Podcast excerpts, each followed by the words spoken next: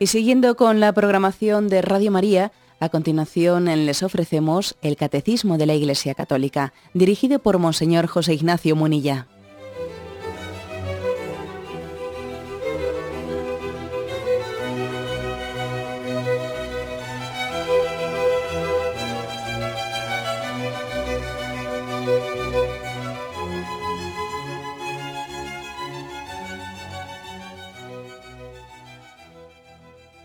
Un cordial saludo a todos los oyentes de Radio María.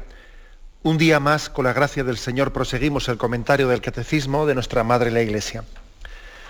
Hemos quedado sin concluir pues, un punto, el 2113, y comentamos también el siguiente, el 2114, con el que terminamos el apartado sobre la idolatría. Hemos hablado de la superstición, ahora hablamos de la idolatría. En el contexto del primer mandamiento, amarás a un único Dios somos adoradores, adoradores del Dios único y del Dios verdadero. Y tenemos que examinar nuestro corazón ante una tendencia continua que tenemos a la idolatría. Idolatría sobre la que también nos predijo, nos previno, mejor dicho, nos previno Jesús cuando nos dice que no podemos servir a Dios y al dinero. No podemos tener dos señores. El cristiano tiene un único Señor y solo ante Él dobla su rodilla. Y, esos dos señores, pues cada uno tiene que examinar en su vida qué peligro tiene de tener dos señores, ¿no? Dios y el dinero, Dios y la fama, Dios y el placer, Dios y la política, Dios y, otras cosas, ¿no? Dios y, y. Bueno, pues este es un buen examen, ¿eh? un buen examen que nos, nos debe de ayudar. ¿Por qué insisto en este y? Porque evidentemente, evidentemente en esta vida estamos llamados, pues hombre, eh, a insertarnos en ella. Un cristiano tiene que estar inserto pues, en, la vida, en la vida laboral. Y un cristiano tiene que estar inserto también pues, en sus estudios, en la vida estudiantil, ¿no? Y tiene que estar inserto pues, en muchísimas cosas, en los medios de comunicación, en la misma política, en, todo. ¿eh? Un cristiano tiene que estar inserto, él no vive aparte del mundo, no tiene que desencarnarse del mundo, más bien tiene que empapar, ¿eh? empaparlo todo. Pero, pero, existe un riesgo, ¿no? Esto de los dos señores. El riesgo existe que sean como capítulos aparte en su vida. Que sea yo soy cristiano y también soy empresario aparte, ¿no? Yo soy cristiano y también soy político, o soy cristiano y también soy estudiante. Es decir, como si, como si una cosa y la otra eh, fuesen distintas, diferentes, eh, y el ser cristiano, bueno, pues quedase reservado como para un apartado estanco en mi vida, para mis ratos libres. ¿eh? En mis ratos libres soy cristiano. Luego lo demás soy empresario, ¿no? Lo demás, pues soy político, lo demás soy no sé qué. Pero vamos, en mis ratos libres, en el, ocio, soy cristiano. Eso lógicamente tiene un peligro inmenso, ¿no? ¿Qué es lo sustantivo en mi vida? Vamos a ver, ¿qué es lo sustantivo? ¿Lo sustantivo es ser cristiano o es ser político? Si entra en conflicto una cosa y la otra, ¿qué, es lo prioritario en mi vida? ¿Ser cristiano o ser político? ¿O ser cristiano y ser empresario? ¿Qué es lo sustantivo? Por eso digo que a mí lo de la, lo de la conjunción esa copulativa y, la verdad es que me parece peligroso, porque si uno dice yo soy cristiano y, y político, bueno, y ese y, yo soy cristiano yo soy un cristiano político, o soy un político cristiano, o soy cristiano y político, como que son dos cosas que una no empapa la otra. A eso se refiere Jesús cuando dice, ojo, que no podéis servir a dos señores, que solamente podéis tener un solo Señor. Y, cómo se, ¿Y cómo se puede discernir cuando hay dos señores? ¿Cómo se puede discernir? Hombre, pues eso la vida, la vida nos trae muchas circunstancias, ¿eh? No hay que buscarlo mucho hay momentos en los que entran en, colisión ciertas cosas y uno se da cuenta a quién está sirviendo, quién es su Señor, qué es lo sustantivo de mi vida y qué era, pues un poco, digamos, eh, eh, pues un poco, qué, era de adorno. Si lo sustantivo en mi vida, pues es ser empresario, o si lo sustantivo en mi vida es ser cristiano. Si lo sustantivo en mi vida es ser político o ser cristiano. En cuanto que hay un conflicto se ve, se ve qué es lo que uno elige, ¿no?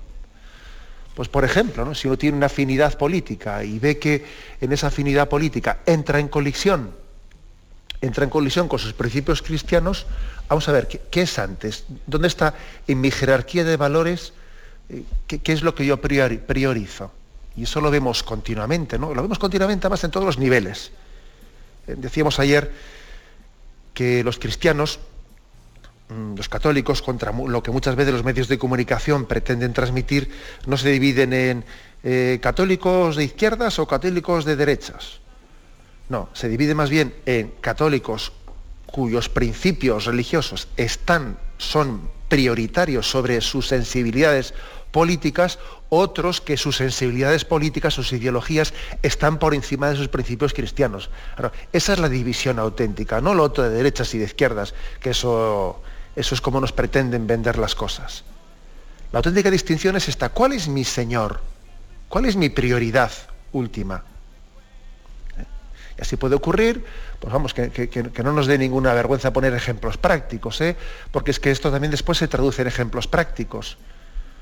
Bueno, pues un, pues un católico que, tiene una sensibilidad eh, política pues de, izquierdas y, si ve, y si ve, por ejemplo, que su sensibilidad política eh, pues choca porque ese partido político de tendencia de izquierdas eh, pues mantiene, mantiene en su diario pues muchas cuestiones que son contrarias a la moral cristiana, a la moral matrimonial, al respeto de, la vida, eh, a la concepción de la familia, al derecho de los padres de educar a sus hijos, etcétera, etcétera. Si entra en conflicto, ¿qué es lo prioritario para él? Vamos a ver. o una persona que tiene pues una tendencia de, derechas, ¿no? un cristiano con tendencia de derechas, y, y si ve que entra en conflicto, pues, pues por ejemplo, ¿no? pues cuestiones que también a unos partidos de derechas sostienen y mantienen, pues por ejemplo, de política internacional, o por ejemplo el apoyo eh, a la guerra de Irak, o lo que sea, etcétera, y entra en conflicto con unos principios católicos o con una palabra de orientación del Papa, que el Papa ha condenado una intervención en la guerra, lo que sea. ¿Qué es lo, ¿qué es lo que prima ahí? ¿Mi sensibilidad política? O mis convencimientos católicos y mi, y mi adhesión a la iglesia. ¿Qué es lo que prima? Y eso se ve enseguida, ¿no? Se ve enseguida, tanto uno tenga una sensibilidad como la otra. A ver, ¿yo qué soy antes? ¿Cristiano o, de derechas? ¿Yo qué soy antes? ¿Cristiano o de izquierdas? ¿Yo qué soy antes? ¿Cristiano o nacionalista? Porque también eso ocurre. Eh, también ocurre que a un obispo, a un obispo, pues como ocurrió con el caso del obispo de Bilbao, vamos, resulta que le envían a Bilbao y determinados partidos nacionalistas montan un lío porque nosotros queremos un obispo vasco y no queremos este obispo que viene de fuera, pero vamos a ver. Y entonces uno, si, uno es cristiano y milita en un partido nacionalista que está diciendo tal cosa, es un momento fenomenal para que uno diga, ah, vamos a ver, ¿yo qué soy antes?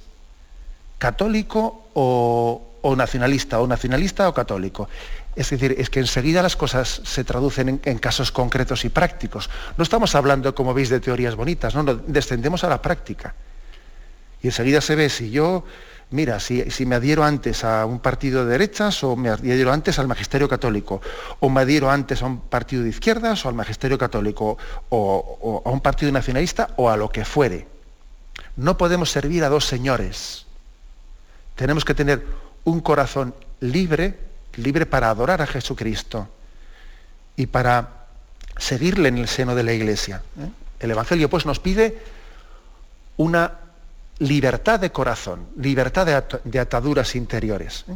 Bueno, a esto se refiere aquí la, idolatría. ¿eh? La idolatría, como, como explicamos ayer, no se refiere únicamente a la idolatría en el sentido craso de la palabra de realizar ídolos o de construir ídolos de plata, o de oro o de material o de piedras preciosas. No, no, también se refiere a estos ídolos interiores que nos hemos ido creando.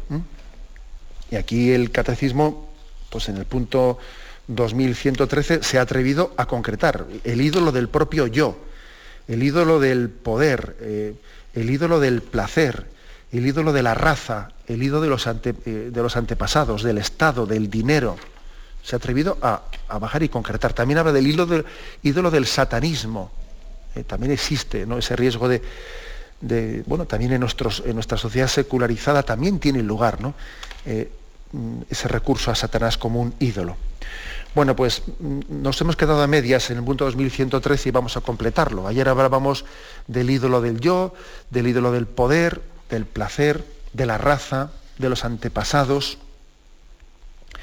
Nos falta algo muy importante, ¿no? que es del dinero. Nos falta uno de los ídolos principales, nos faltaba por, por comentar, que además es explícitamente el ídolo al que se refiere Jesús en Mateo 6, 24, cuando dice, no podéis servir a Dios y al dinero. Eh, se refiere explícitamente ¿no? pues a, ese, a ese ídolo. Es evidente que el dinero es un ídolo, que puede llegar, podemos llegar a idolatrar el dinero. Tal es así que Jesús nos previene del peligro de las riquezas y nos advierte de, del riesgo que, que supone incluso para la propia salvación cuando él dijo que, difícil será entrar a un rico al reino de los cielos. Eh, ojo, Jesús nos previno ¿no? del riesgo de las riquezas. Qué evidente, que es evidente que el dinero es un, es un ídolo porque incluso a muchas personas les lleva a, pues a entregarse al trabajo de una manera desordenada, incluso no les importa perder la salud. Viven para trabajar, no trabajan para vivir sino que viven para acumular, trabajan para acumular dinero, ¿no? Y en eso entregan alma, corazón y vida. Y, no, y están perdiendo la salud, pero no les importa, porque, porque como pues, pues es que en esa especie de tríada de salud, dinero y amor, vamos, está claro que para ellos lo primero es el, es el dinero por encima de la salud y por encima del amor lo priorizan totalmente y es un ídolo en sus vidas, ¿no? Incluso por encima del, amor, como digo, porque es que cuántas veces el afán del dinero eh, ha sido capaz de destruir familias. Personas que ven que, están trabajando de una manera eh, desequilibrada, etcétera, y ven que están poniendo en peligro su matrimonio, pero siguen, dale que te pego ahí, ¿no? O cuántas veces vemos también que, el dinero ha destruido familias, pues, pues con, el, tema de las, de las herencias, las, las, ambiciones, ¿no? las luchas, los enfrentamientos ¿no? entre hermanos, a veces entre hermanos, ¿eh? entre, entre, hijos y padres, ¿no? por el tema de dinero, pero, pero qué, qué ídolo ¿no? puede llegar a ser el dinero para destruir lo más querido, ¿no? lo más querido para nosotros que es la familia. ¿no? qué capacidad de, embrujo no puede llegar a tener un cacho de papel. Un cacho de papel, ¿no? Que si, si uno lo mira desde el punto de vista pues, pues, pues de la realidad que, en Dios alcanzan las cosas, dicen, pero bueno, si esto es un cacho de papel, ¿no? Y cuántas personas pierden la salud, pierden lo más querido que es su familia, pierden incluso sus propios ideales, su propia dignidad, y, y por dinero se pierde se pierde el sentido común, se pierde los ideales, ¿no? Uno se vende por un plato de lentejas, se dice, ¿no? Uno vende sus ideales. ¿Cuántas personas ha habido que, bueno, que han tenido unos ideales de juventud preciosos, pero llegados el momento en el que dice, no, es que aquí era lo que importa, aquí yo ya he llegado a un momento en mi vida en que ya soy, en que ya aquello eran ideales de juventud, ¿no? Ahora la vida es así, la vida es así, ¿no? Y, ¿quién, me, quién me da a mí el sustento? Luego tengo que ante el dinero se, pierden los ideales, ¿no? Por dinero hay personas que, venden, venden, su cuerpo, venden lo más íntimo. Por dinero hay personas que, que aplastan al prójimo. Y muchas riquezas están construidas sobre el sufrimiento de los pobres y sobre injusticias sociales tremendas. ¿no? es un ídolo, es un ídolo tremendo. Leía yo a un autor una frase muy, muy incisiva, muy graciosa, que me hizo reír, pero también me hizo pensar mucho. ¿no? Y decía, hay gente que pasa su vida haciendo cosas que detesta para conseguir dinero que no necesita y comprar cosas que no quiere para impresionar a gente que odia. Que es absurdo, ¿no? Que es ridículo, porque pues, ahora voy a repetir la frase, ¿no? Pero, pero es absurdo y ridículo diciendo, pero bueno, pero ¿cómo podemos hacer cosas que, en el fondo no, tienen sentido ninguno, ni, es práctico para mí, ni es bueno para mí, pero sí porque somos arrastrados por el Dios dinero. ¿no? Eh, dice la frase, hay gente que pasa su vida haciendo cosas que detesta para conseguir dinero que no necesita y comprar cosas que no quiere para impresionar a, gente que odia. ¿Por qué? Porque todo, está desordenado. Eh, todo está desordenado. Y es verse arrastrado, verse arrastrado por un Dios, por una idolatría. Además, lo propio de la idolatría es que tiene sobre ti un embrujo. Estás como, estás como atontado. Tiene un embrujo en vez de ser tú el que eliges libremente, eres arrastrado, ¿no? Has perdido el norte. Has perdido el norte. Entonces, esta es una, una denuncia que hace el catecismo. Ojo con el dinero, no podéis servir a dos señores, ¿no? Ni simulándolo un poco, ni, ni simulándolo un poco, porque también a veces existe ese riesgo de, eh, bueno, yo tengo una idolatría, bueno, pues no es que yo, yo por supuesto que yo no llegaré a esos extremos, ¿no? De, romper la familia o de romper tal, romper cual, pero bueno, eh, pero sí se ve, ¿no? Con un cierto influjo, ¿no? Sí, se ve un tanto seducido, ¿no? Y también eso debe de ser, debe de ser purificado. Como aquel chiste que se cuenta, ¿no? No sé si lo habéis oído, que dice que, estaba, eh, que estaban en el cielo y entonces el Señor le dice, le estaba dando instrucciones a San Pedro que tenía que empezar a aprender a ser portero. Y claro, todavía San Pedro era un poco inexperto y le dice el Señor, mira, te lo voy a poner fácil. Cuando venga la gente, cuando toquen la puerta, tú en una mano, en una mano pones eh, un fajo de billetes y en otra mano tienes la Biblia. Entonces al que entre tú le, le dices, ¿tú qué eliges? Eh, este fajo de billetes o la Biblia.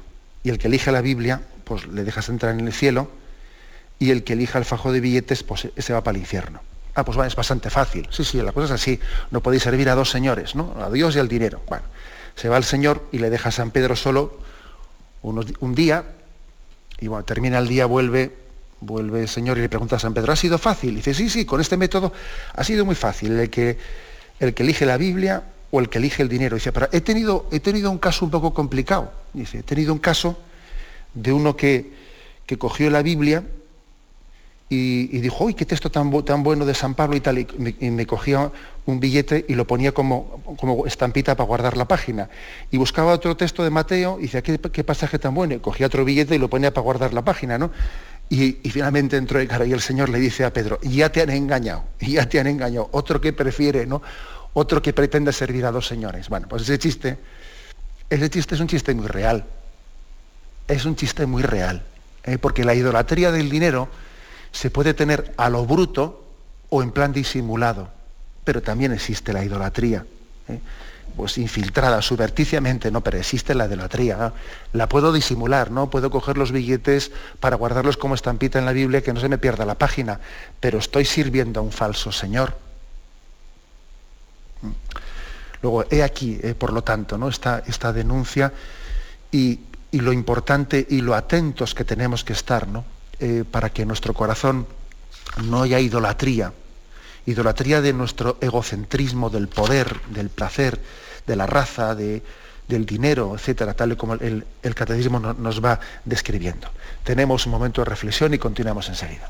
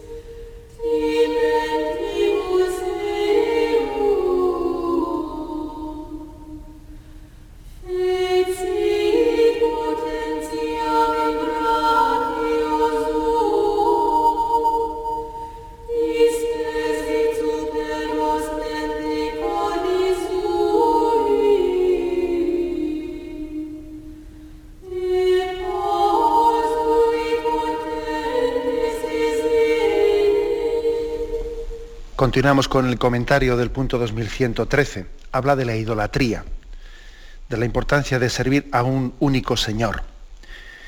Continúa diciendo este punto, numerosos mártires han muerto por no adorar a la bestia.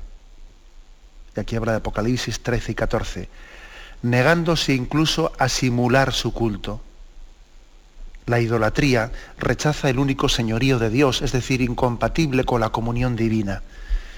Es misterioso, pero es, eh, pero es verdaderamente iluminador esta referencia a la bestia. Numerosos mártires han muerto por no adorar a la bestia, y la bestia lo pone entrecomillado. Se refiere a dos capítulos, eh, bueno, en realidad a todo el Apocalipsis, ¿no? Pero en el Apocalipsis se habla de la bestia con una singularidad especial. ¿eh? El capítulo 12 concluye con el dragón, imagen de Satanás, el dragón que no es capaz de vencer a aquella mujer que había dado a luz al, hijo varón, imagen evidentemente de María y también de la iglesia. se le escapa, ¿no? El dragón persigue a la mujer y no es capaz de hacerse con ella, ¿no? Entonces dice, despechado contra la mujer, se fue a hacer la guerra al resto de sus hijos, los que guardan los mandamientos de Dios y mantienen el testimonio de Jesús. Satanás y sus ángeles despechados, ¿no? Pues por, porque no han sido capaces de vencer a María y a la iglesia y a la santidad de la iglesia, y María ha pisado la cabeza del dragón. Y también la iglesia está, está preservada, no está protegida, ¿no? y es santa a pesar de que muchos miembros que la formamos seamos unos pecadores, ¿no? La iglesia es santa. Y entonces, despechado, despechado Satanás, él se lanza, ¿no? Se lanza eh, al ataque. Eh, en el capítulo 13 describe cómo eh, la bestia se lanzó, se lanza a intentar seducir a los descendientes de, de, Adán y de Eva, ¿no? que somos nosotros leo, como igual sería mucho leerlo todo, pero leo algunos pasajes para que entendamos qué es, en qué se entiende eh, lo que es el, influjo de la bestia, de la bestia sobre nosotros, y la importancia de resistir a esa tentación de la bestia. Dice cómo entonces muchos se postraron ante el dragón porque había recibido el poderío, le concedió el poderío a la bestia y se postraron ante él, adoraron, fueron idólatras. Muchos idolatraron a esta, a bestia. ¿Quién como la bestia? dijeron postrados. Más tarde dice, ¿no? Se le concedió hacer la guerra a los santos y vencerlos. Se le concedió poderío sobre toda raza, pueblo, lengua y nación. Y la adoraron muchos habitantes de la tierra cuyo nombre no está inscrito desde la creación del mundo en el libro de la vida del Cordero. El que tenga oídos que oiga. Por lo tanto, insiste el Apocalipsis en cómo aquellos que no tenían inscrito su nombre en el libro de la vida adoraron a la bestia y, se, produce un pecado de, de idolatría. Claro, la pregunta es, ¿y quién es la bestia? ¿Quién es la bestia en nuestra sociedad? ¿no? ¿A qué, se está refiriendo el libro del Apocalipsis? ¿Quién encarna esa imagen de la bestia que está como queriendo seducir a los hijos y atraerlos? ¿no? Fijaros que el libro del Apocalipsis es un libro que ha sido escrito en, en tiempos de persecución, ¿no? cuando los cristianos estaban, estaban siendo llevados al límite y muchos de ellos, eh, pues algunos de ellos estaban cayendo y estaban adorando a los falsos dioses con tal de salvar su pellejo y otros eran seducidos y otros sin embargo eran mártires ¿no? y estaban llevando, y, había una bestia, ¿no? que era la bestia del, del imperio romano, ¿no? idólatra, ¿no? Que estaba queriendo acabar con los, con los cristianos. Por eso dice aquí en el, en el versículo eh, Apocalipsis 13, 18, aquí está la sabiduría, el que tenga inteligencia, calcule la cifra de la bestia, pues es la cifra de un hombre. Su cifra es el 666, el 666. De alguna manera, aquí eh, el, que, el autor del libro del Apocalipsis está como queriendo dar una clave, ¿quién es la bestia que, persigue a los cristianos? Y llega a dar aquí una especie de clave de interpretación. los, autores, los conocedores, eh, de, los estudiosos del libro de Apocalipsis vienen a entender, así también lo dice la Biblia de Jerusalén en una nota de pie de página, que tanto en griego como en hebreo cada letra tenía un valor numérico eh, correspondiente a su puesto en el alfabeto. Y la cifra de un nombre es el total de sus letras, de manera que el 666 sería César Nerón. César Nerón. César Dios. ¿eh? Bueno, pues el 666 parece que era como una referencia a, a que el autor del Apocalipsis viene a entender que la bestia está como encarnada en, en, Nerón que persigue a los cristianos y está acabando con ellos. Bueno, pero aunque históricamente, aunque históricamente el libro de Apocalipsis hubiese sido escrito en aquel contexto de persecución romana y entendían que Nerón, eh, Nerón era como la encarnación de la bestia que quería acabar con los cristianos, que nos lanzaba a los leones, sin duda alguna el sentido, el sentido pleno eh, de, este texto también eh, nos, abre los ojos a entender de que, de que existe también otras formas en las que se encarna esa bestia en cada momento histórico. ¿Quién es la bestia ¿no? en, nuestro, en nuestro contexto? Es el materialismo, es el relativismo, son unas determinadas también, ¿no? como ideas, ¿no? ideas masónicas antirreligiosas, que se van extendiendo ¿no? y que van como acabando, ¿eh? acabando con, con una tradición cristiana, existe esa bestia que tiene una capacidad impresionante de disimularse, ¿no? de pasar inadvertida, pero es evidente que su influjo, su influjo es, muy concertado, su influjo no, no es casual. ¿no?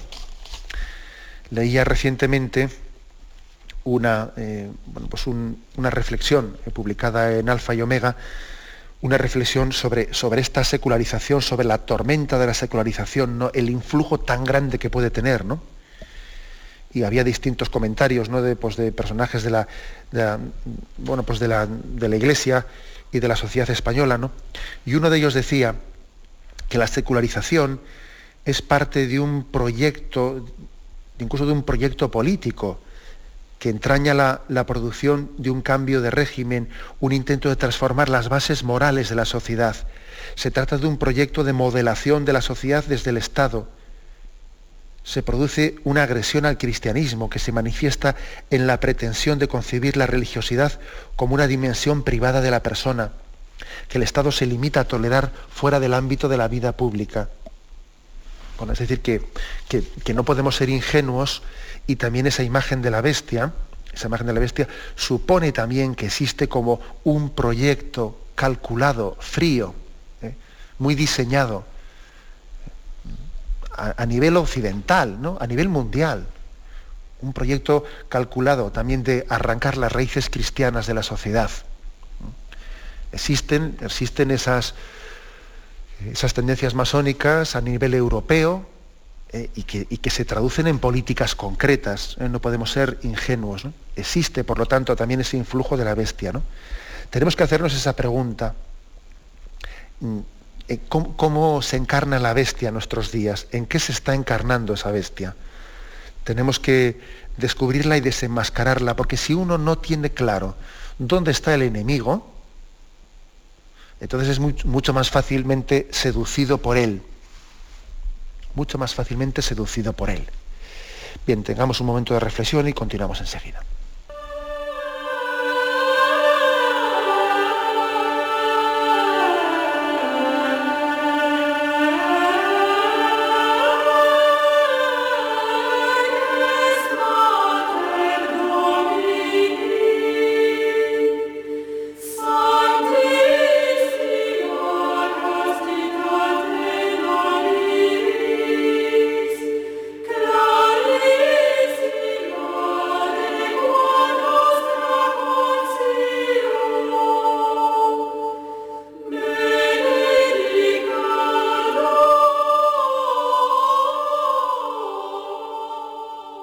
Continuamos con el comentario.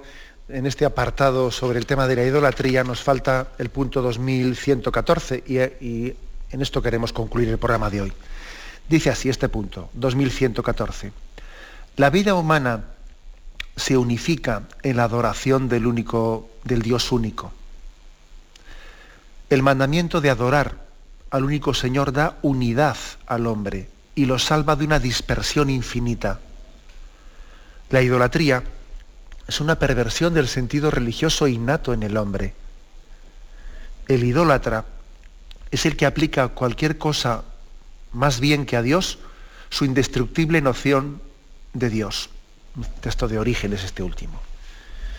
Bueno, me parece una expresión preciosa, preciosísima del catecismo, esta de que la adoración unifica al hombre, le da unidad interior. La vida humana se unifica en la adoración del Dios único. La adoración, adorar a Dios, es sanador, es terapéutico. ¿eh?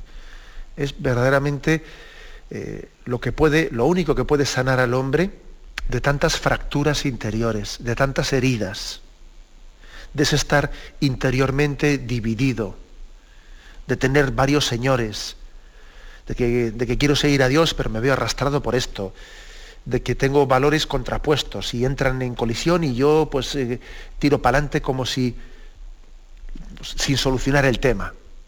Eh, tapando y tapando y tapo problemas, ¿no? Y tengo aquí dos señores y tengo contradicciones y, las tapo y tiro para adelante. Y tengo también una doble fidelidad y la tapo y sigo para adelante. Y claro, y todo eso está, está dejando herida mi vida, claro, me está dejando herida, ¿no? Hay, hay un don muy grande, ¿no? El don de que la adoración, adorar a Dios,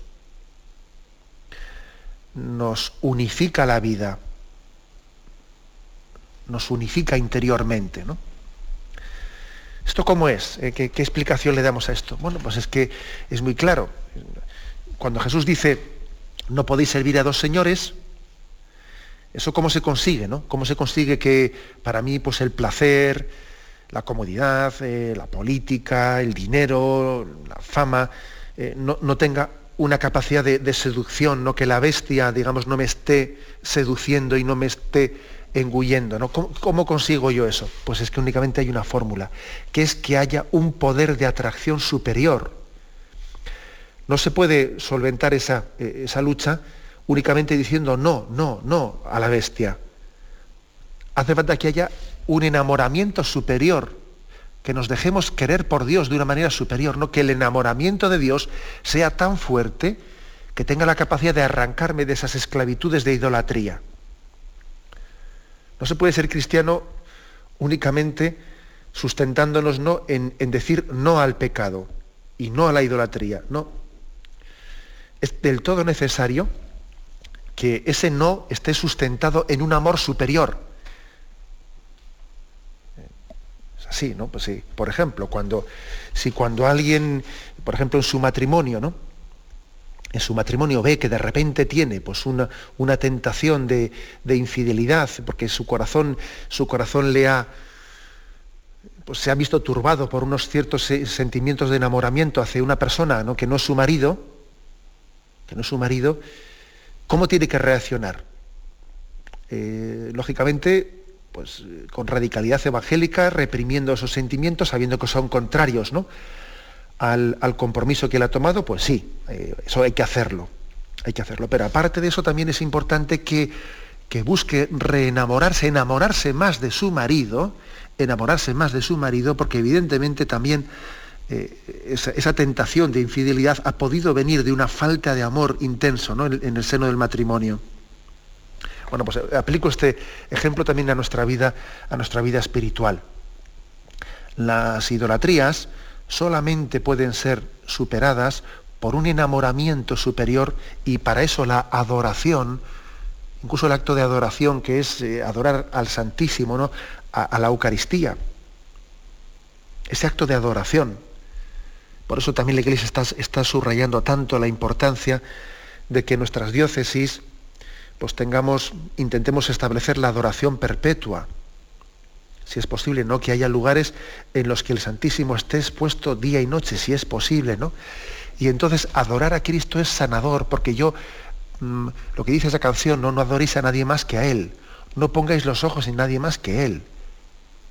etcétera, etcétera. Es decir, eso es sanador, porque eso es, permito, me estoy dejando enamorar por Dios. Adorar a Jesucristo es dejar que, que Él, que, que Él eh, haga ese influjo de amor en ti. Él está enamorado de ti. Y entonces quiere que tú te enamores de Él. ¿Y eso cómo se consigue? Pues evidentemente se consigue con el roce. Sin el roce no hay amor. Y la adoración, la adoración nos, nos posibilita ese enamoramiento de Jesucristo, del todo indispensable. ¿no? Y entonces la adoración es ordenadora, ordena el resto de las cosas, las pone en su sitio. La adoración no es despreciar el resto de las cosas, no, no es despreciarlas, sino que es ordenarlas, es ponerlas en su sitio. El dinero en su sitio, el placer en su sitio, la fama en su sitio, la política en su sitio. Es decir, es, me habéis oído más de una vez ese ejemplo de tan, tan tonto, ¿no? Pero a mí me parece gráfico. ¿eh? El ejemplo ese de la chaqueta que está caída en el suelo. Está una chaqueta caída en el suelo y uno, si la levanta y la, ha cogido por el cuello, oye, todo queda perfectamente ordenado, los brazos a su sitio, todo a su sitio. Pero como tú cojas una, una chaqueta, en vez de cogerla por el cuello, la cojas por una manga, la cojas por un bolsillo, eh, lo levantas arriba y todo está desordenado. Casi ni se sabe si es una chaqueta o qué es eso. ¿eh? Bueno, pues verdaderamente eh, veamos aquí y veamos con claridad un ejemplo de que la, la adoración es ordenadora, ordena nuestra vida. Nos está nos está recordando cuál es mi valor supremo. Mi valor supremo es adorar a Cristo y solamente ante Él me arrodillo. Y yo sé de quién me he podido fiar.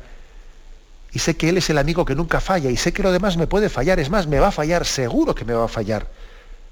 Y por tanto no puedo poner mi corazón y mi confianza plena en tantas cosas pues, que, que, son de barro, son de barro y tienen la fecha de caducidad puesta ya tienen la fecha de caducidad puesta, ¿no?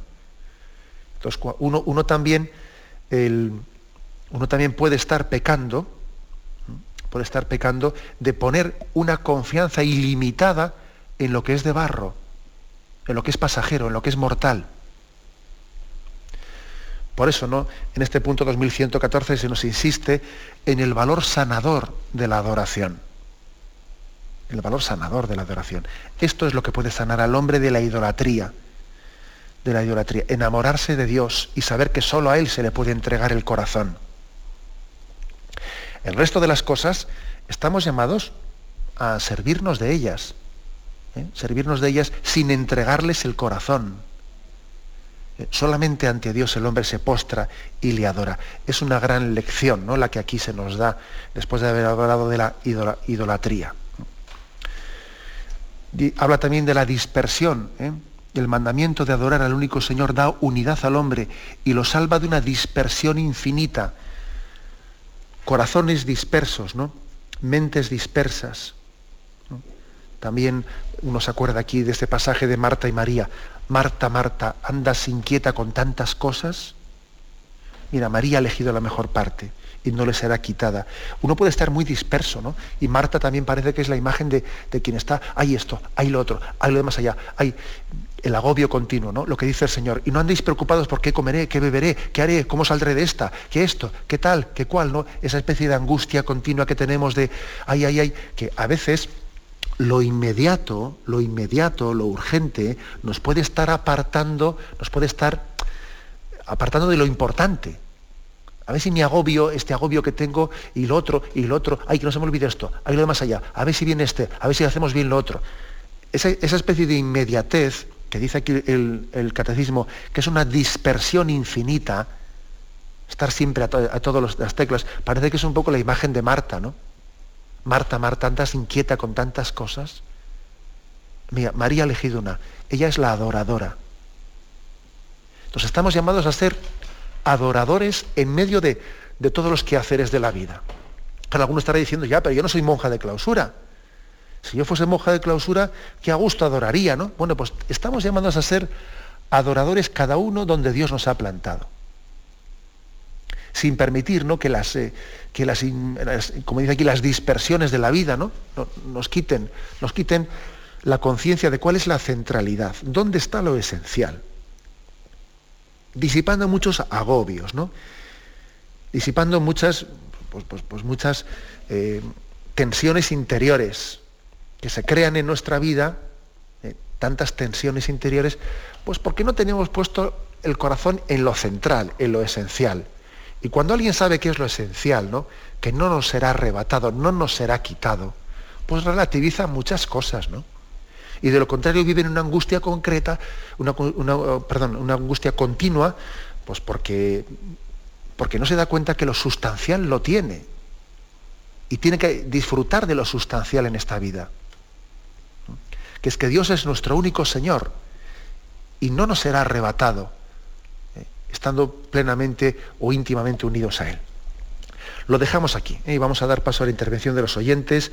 Podéis llamar para formular vuestras preguntas al teléfono 917-107-700. 917-107-700.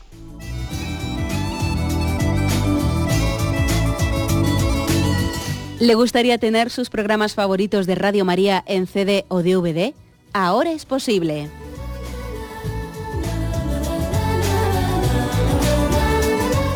Le sugerimos que primero se informe en qué formato de audio lo puede escuchar en su equipo, DVD o CD, teniendo en cuenta que no todos los lectores de CD pueden reproducir el formato digital MP3 en el que enviamos nuestros programas.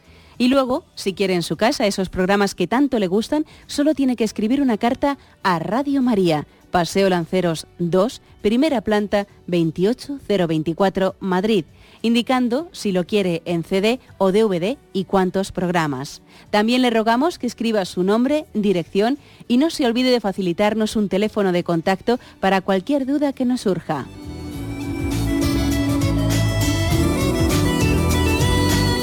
Radio María, más cerca de usted.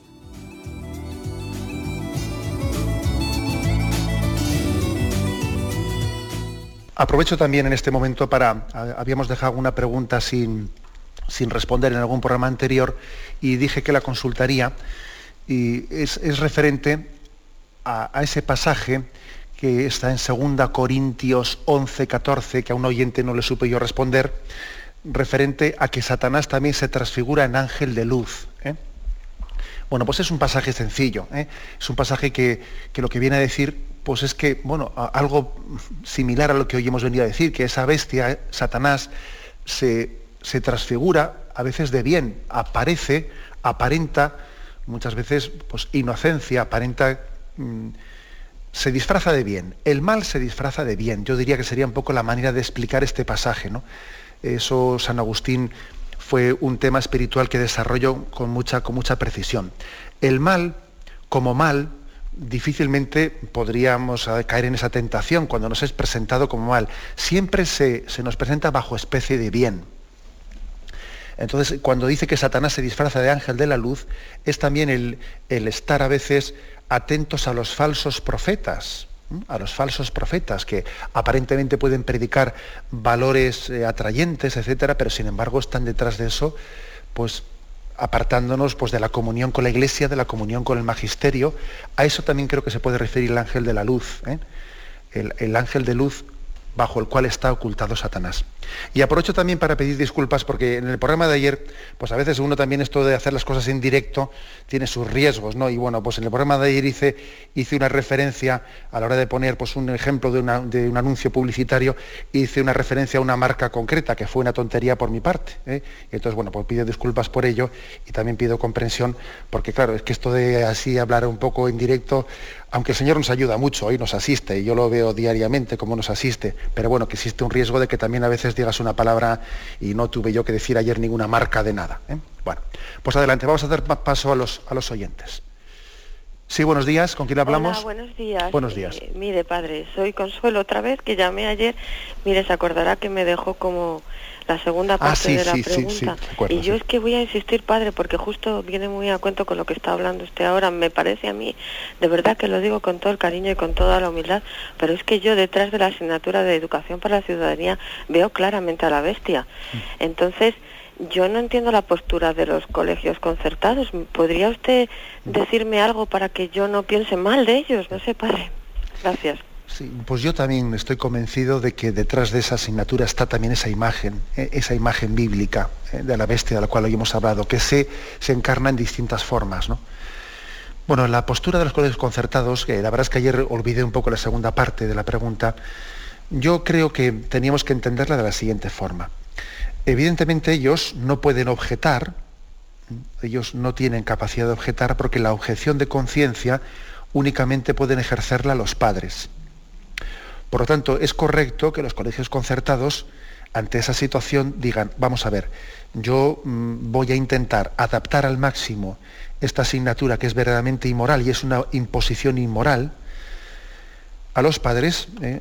Mm, no tengo más remedio que por precepto legal tener que impartirla, bueno, intentaré impartirla eh, pues minimizando al máximo los daños de esta asignatura y adaptándolos al máximo al ideario católico del centro. Pero eso no quita, no quita lo que sería incorrecto por parte de los colegios concertados, es que eso impidiese a los padres objetar, porque ellos sí pueden objetar.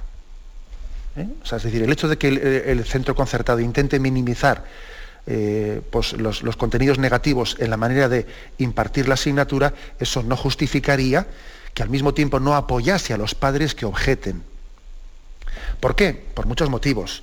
Primero porque es que a, ver hasta, a ver hasta cuándo les van a permitir a los colegios concertados no explicar todos los contenidos negativos sobre ideología de género. Igual el primer año se lo permiten, el segundo, el tercero, al final les acabarán obligando a transmitirlos.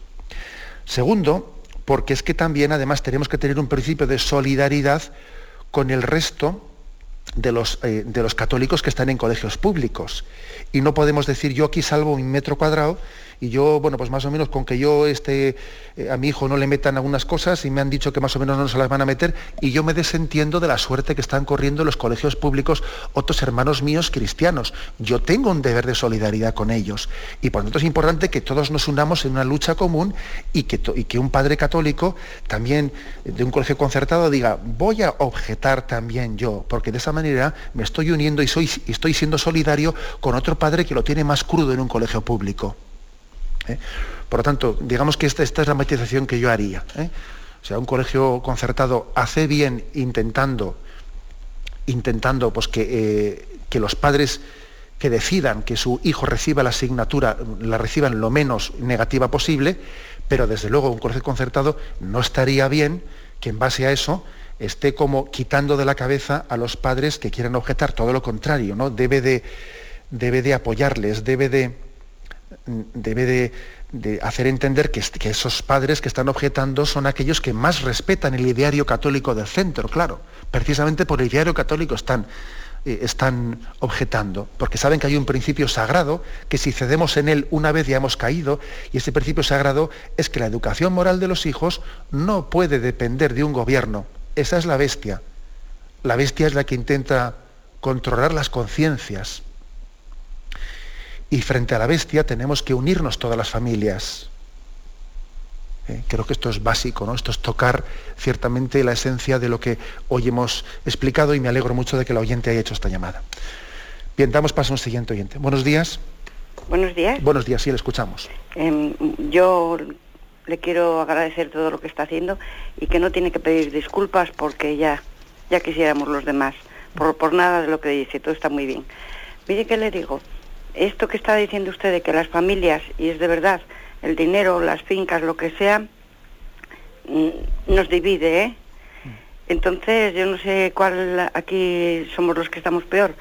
Si el que se lo lleva, lo que es tuyo, o, tú que persigues lo que es tuyo. Mm. Es que, es que, es que me siento a veces cuando me acerco a Jesús, digo, pues no, no lo sé, si estar en condiciones, porque no hay diálogo, no hay comunicación, no hay nada más que más que malas palabras, ¿eh? De acuerdo, gracias por su llamada y me imagino que este, este drama pues, se puede dar en, muchos, en muchas familias, en muchos oyentes. ¿no? Yo desde luego creo, creo que tenemos que tener un principio claro en nuestra vida. ¿no? Es verdad que uno también, pues, por ejemplo, tiene, que, tiene que unos deberes hacia sus hijos. Igual puede decir, bueno, yo podría igual renunciar pues, a una parte de la herencia que creo que me corresponde en justicia, pero también tengo unos deberes hacia mis hijos y entonces también es verdad que existen componentes que, que complican las cosas, ¿no? y que entonces hace que el discernimiento pues, tenga que ser hecho en cada caso en concreto, viendo posibilidades, pero al margen de esto, al margen del el estudio del caso concreto en el que uno también tiene que ver de sus deberes para con sus hijos y que, bueno, yo creo que es importante que nuestra actitud de partida, eh, dejando a un lado lo otro, que eso tiene que ser estudiado caso por caso, nuestra actitud de partida sea la de decir, yo desde luego voy a priorizar la relación familiar sobre quedar mejor o, peor parado en un reparto de dinero. Estoy dispuesto, ¿no? interiormente, en mi disposición de partida, estoy dispuesto a quedar peor parado ¿eh? Si, esto va a poner en peligro nuestra relación familiar. Pienso que esa debe ser la actitud de partida. Luego, como digo, en cada caso concreto habrá muchas complicaciones, pero esa actitud de partida nos preserva de la idolatría del dinero. Estoy dispuesto a perder eh, para que mi, relación familiar se priorice. Luego, pues como digo, en cada caso, pues que el Señor nos ilumine. ¿eh? Y que también es bueno igual buscar a alguien que nos ayude a discernir, etc. Bien, adelante, damos paso a un siguiente oyente. Buenos días. Sí, hola, buenos días. Buenos días. Mi nombre es Luz. Eh, mire, monseñor, yo que a mí me gustaría que este, cuando se dice que Dios es el único que no nos abandona o el que, no, que nunca nos falla cuando le pedimos las cosas y eso, que lo explicara mm, o lo matizara de una forma porque muchas personas, por ejemplo, me dicen, hoy dice, mira que la que la que los católicos dicen que Dios nunca falla y que tal, cuando yo le pido y, yo le pido y, y, nada, no me hace ningún caso, si es de una enfermedad, si es de un problema, digo, y no se me soluciona nada, y dice, y entonces, mm, por más yo, yo he hecho sacrificios, y le he pedido de todas las formas y no se me cumple. Y entonces dice, ¿por qué? ¿Por qué nos están engañando con eso? ¿no? Entonces mm, yo a veces no tengo explicación y por más que trato yo de, de alguna forma darles a entender, pero me gustaría que usted se nos explicara en ese sentido y, y, y, le escucho por la radio. Nada más. Gracias. Este mismo catecismo eh, de la Iglesia Católica que estamos explicando, eh, recuerdo que tiene, no, me acuerdo ahora el punto concreto, pero recuerdo que tiene una cita, no sé si es de San Ignacio Antioquía, no, bueno, a un autor de los primeros siglos, en el que dice, ¿no?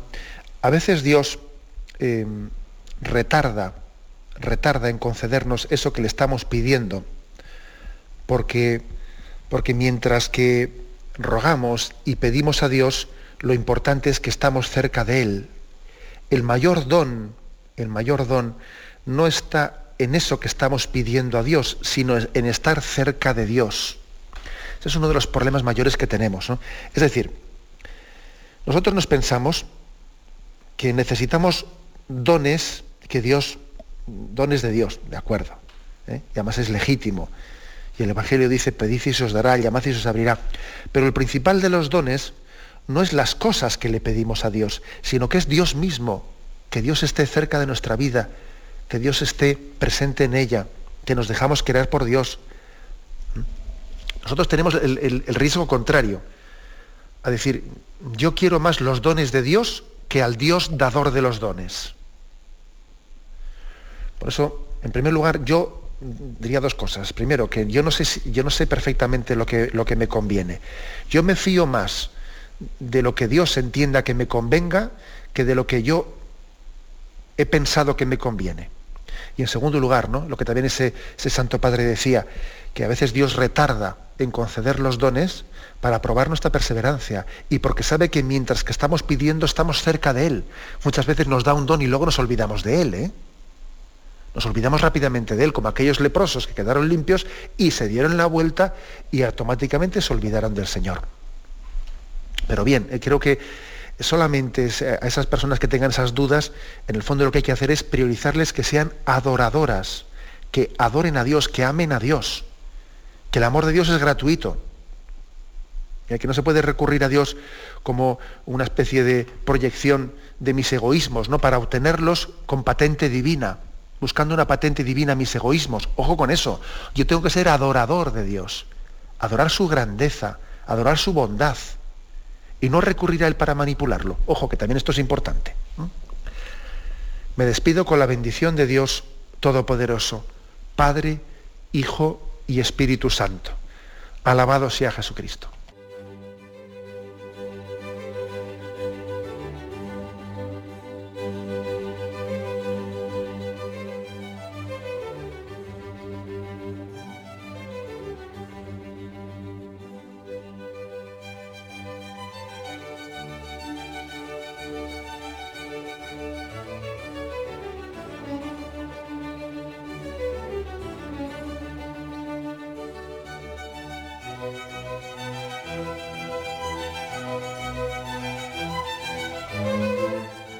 Han podido escuchar en Radio María el Catecismo de la Iglesia Católica, dirigido por Monseñor José Ignacio Munilla.